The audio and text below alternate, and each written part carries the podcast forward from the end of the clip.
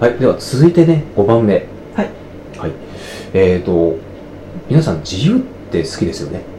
そうですよね。うん。うんあ。の私も自由好きです。そうですねう。うんん。で、まあ、自由、まあ確かにね、いい響きなんですけども、うんうん自由を得るためには何が必要かって言ったら、うん責任なんですよね。うんうん。責任って必ず生じます。うん。うん、これあの、えっ、と、自由と責任ってう、ん切っても切れないあの関係性なんですよ。うん。でた例えばね、えー、とそのじゃあ、えー、と自由から、うんえー、と素晴らしいものがもちろんできることもあるんですけども、よりですね洗練されたものとか品質がいいものっていうのはやっぱりねなかなかそこからは生み出されにくいものだったりします。うん。えっとやはりあの価値があるものっていうのは、うん管理されたものの中から中から生み出されるものっていうのがやっぱり多かったりするんです。うんでまあ、つまり今回はねどういう話かというと、うんえっと、管理は創造価値を高めるっていう話です。ちょっと難しいですね。うん。結構あの皆さん皆さんというか、うんありがちなのが、うん自由を履き違えてるうっんていうところが、自由って言ったらもう奔放に何をしてもいいみたいな自由じゃないですか、はい。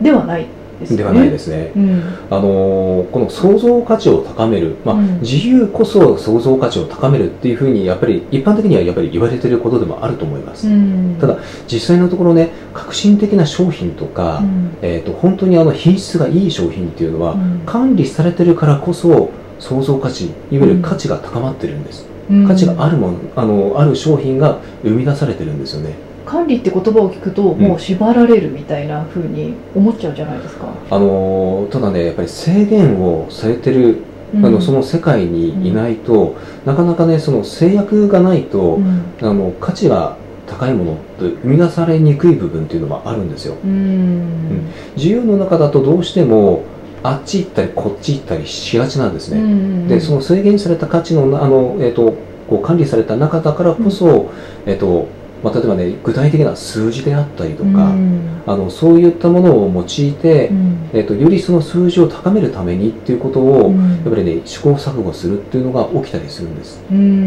んだからあの、まあ、例えばね毎日えっ、とね仕事を、まあ、皆さんしてると思うんですけども毎日知ってる仕事って、うんえっとどんなものがあるかって把握されてるかどうか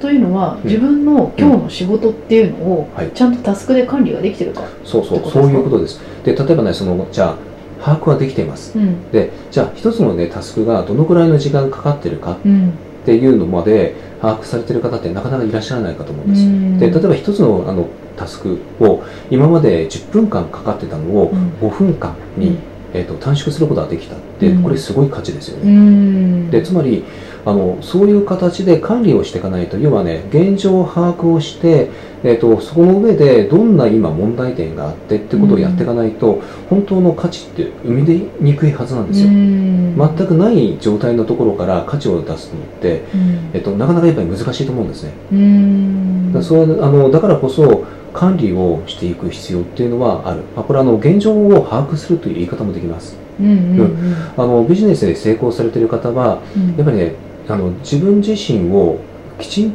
とあの管理もされていて自分自身の価値がやっぱり分かってられてるんですよ、うん